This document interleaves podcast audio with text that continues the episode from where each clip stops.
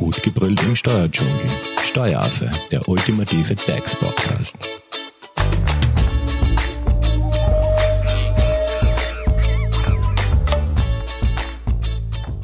Hallo und herzlich willkommen aus dem Steueraffen. Thema Härtefallfonds. In der Corona-Krise ganz, ganz wichtig jetzt für alle Unternehmerinnen und Unternehmer. Denn die Frage Nummer eins lautet natürlich, wer hat Anspruch darauf? Welche Voraussetzungen müssen erfüllt sein? Können auch Neugründer eine Förderung aus diesem Härtefallfonds beziehen? Und was hat man eigentlich nachzuweisen? Uns interessiert natürlich auch, wer ist vom Härtefonds ausgeschlossen und warum? Und neben dem Härtefallfonds gibt es ja auch einen Notfallfonds.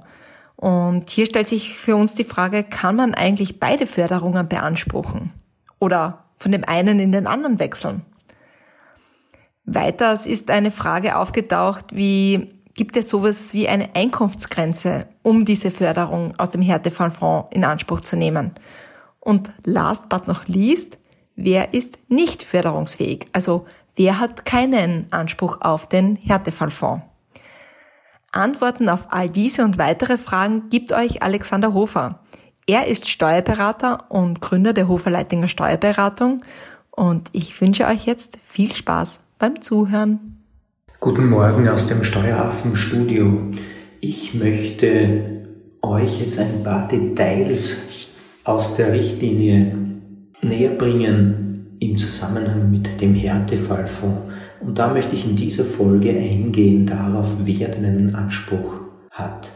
Im Punkt 4.1 der Richtlinie heißt es, dass zulässige Förderungswerber ein Personenunternehmen sind Kleinstunternehmer mit einer Mitarbeiteranzahl bis zu neun Personen, Vollzeiterwerbstätig, oder erwerbstätige Gesellschafter, die nach dem gewerblichen Sozialversicherungsgesetz oder nach dem Freiberufler Sozialversicherungsgesetz pflichtversichert sind. Daher würden darunter auch zum Beispiel Ärzte fallen und weiters Dienst Nehmer nach 4 Absatz 4 ASVG, das sind die sogenannten freien Dienstnehmer. Ich fasse das noch einmal in anderen Worten zusammen.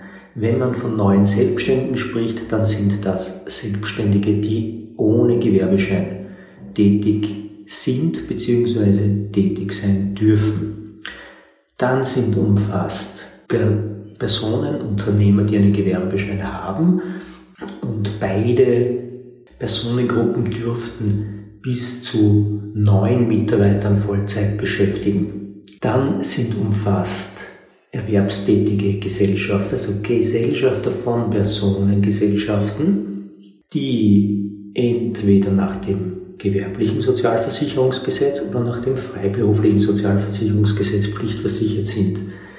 Und die letzte Personengruppe sind freie Dienstnehmer, die nach dem ASVG versichert sind und in der Art eines echten Dienstverhältnisses beschäftigt, beschäftigt sind damit, die steuerlich aber als Selbstständige gelten.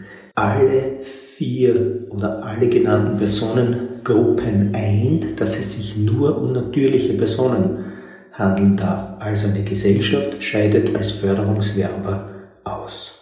Eine Voraussetzung ist in weiterer Folge, dass das Unternehmen auf eigenen Namen und auf eigene Rechnung geführt wird.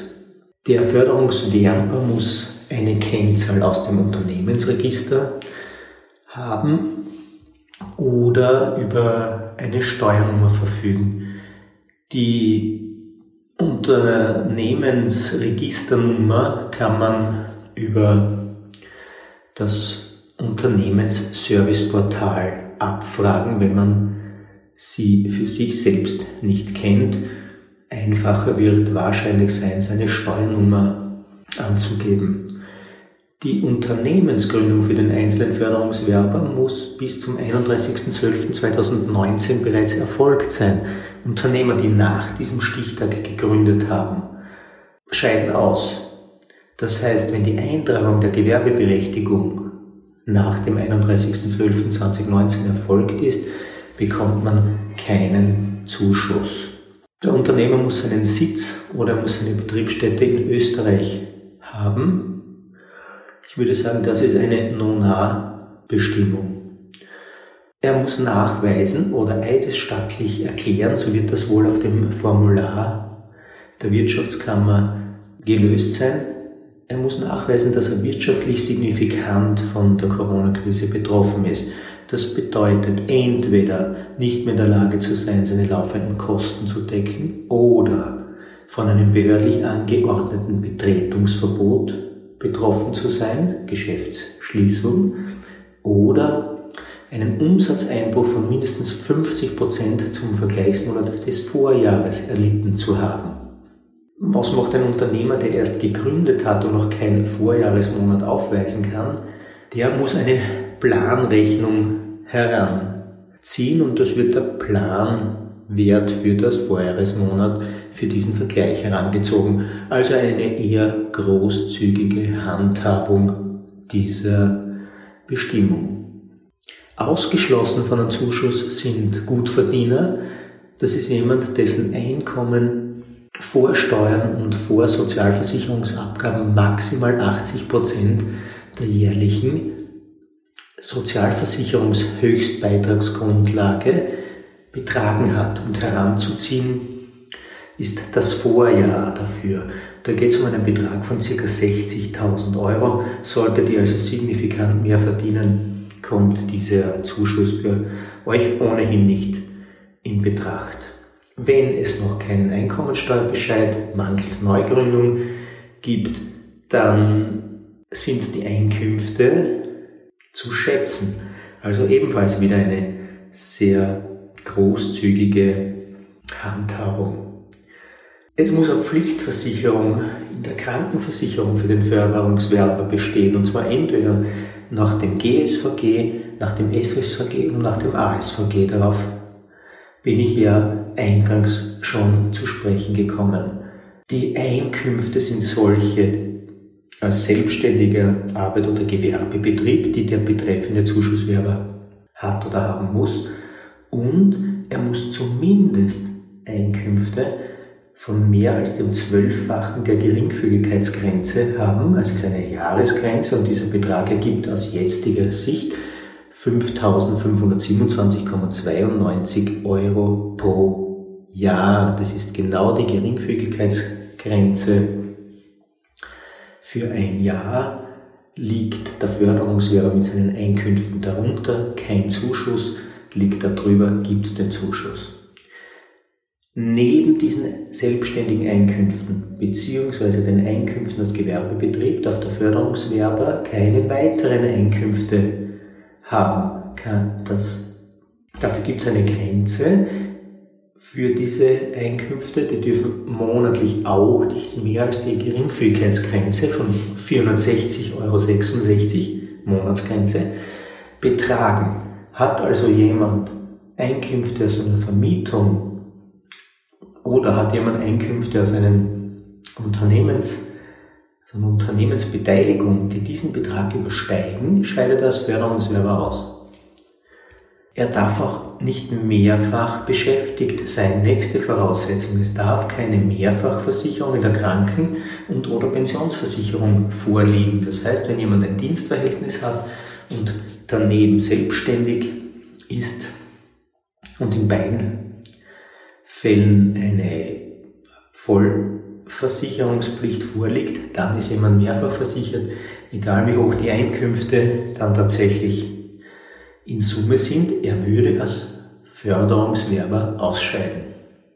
Interessant ist die nächste Bestimmung, der Förderungswerber darf keinen Anspruch auf Leistungen aus privaten bzw. beruflichen Versicherungen zur Abdeckung der Auswirkungen der Corona-Krise haben. Sollte also eine private Betriebsunterbrechungsversicherung bestehen und äh, die Einnahmenausfälle ersetzen, scheidet man von dieser Förderung aus dem Härtefallfonds aus. Auch darf es keine weiteren Förderungen in Form von Barauszahlungen von Gebietskörperschaften wie Länder oder Gemeinde äh, aus dem Topf Covid-19 im weitesten Sinne gegeben haben. Ausnahme ist ein Dienstgeber, ein Kleinstunternehmer, der maximal neun Mitarbeiter beschäftigt und einzelne oder alle dieser Mitarbeiter in Kurzarbeit geschickt hat. Die Beanspruchung der Kurzarbeit ist kein Ausschlussgrund für den Zuschuss. Sollten die Leistungen aus dem Härtefallfonds konsumiert sein, besteht in der Folge die Möglichkeit, äh, in einem darüber hinaus eingerichteten Notfallfonds zu wechseln. Die in Summe können Leistungen aus dem Härtefallfonds und dem Notfallfonds aber nicht kumulativ beansprucht werden, sondern wenn man später in den Notfallfonds wechselt, wird die Leistung aus dem Härtefallfonds angerechnet. Eine abschließende Bestimmung bezieht sich auf ein mögliches anhängiges Insolvenzverfahren gegen den Förderungswerber beziehungsweise bei, wenn der Förderungswerber ein Gesellschafter ist, eine Gesellschaft, dann darf gegen keinen geschäftsführenden Gesellschafter ein Insolvenzverfahren anhängig sein, beziehungsweise muss seit der Aufhebung oder vollständigen Erfüllung eines Sanierungs- oder Zahlungsplanes mindestens ein Jahr vergangen sein. Auch darf kein Reorganisationsbedarf bestehen. Naja, das ist eine Hammerbestimmung. Die Kennzahlen des Unternehmensreorganisationsgesetzes, die diesen Reorganisationsbedarf dokumentieren, sind bestehend aus einer äh, Erfüllung der Eigenmittelquote und einer fiktiven Schuldentilgungsdauer, die da zu berechnen sind. Die Eigenmittelquote darf nicht weniger als 8% sein und die fiktive Schuldentilgungsdauer nicht mehr als 15 Jahre sein.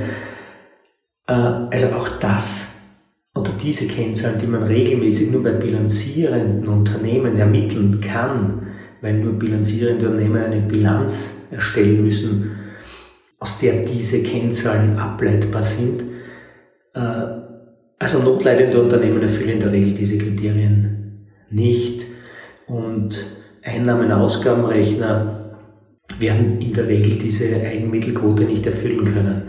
Wie diese Bestimmung in der Praxis gehandhabt werden wird, äh, bleibt abzuwarten. Ich kann mir nicht vorstellen, dass diese Bestimmung sehr strapaziert werden kann, weil ansonsten sehr viele gar nicht äh, förderungswürdig wären.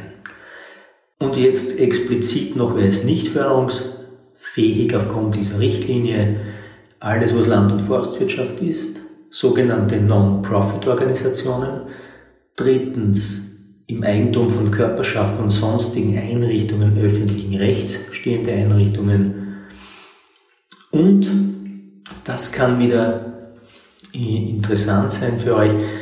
Natürliche Personen, die zum Antragszeitpunkt eine Leistung aus der Arbeitslosenversicherung oder aus der gesetzlichen Pensionsversicherung beziehen. Also diese vier Gruppen sind nicht förderfähige Förderungswerber. Gut, soweit war es das von mir zum Kreis der Förderungswerber im Zusammenhang mit dem Härtefallfonds. Alles Gute und bleibt gesund, wünscht euch aus dem Steuerhafenstudio Alex. Vielen lieben Dank, Alex, für deine ausführliche Zusammenfassung.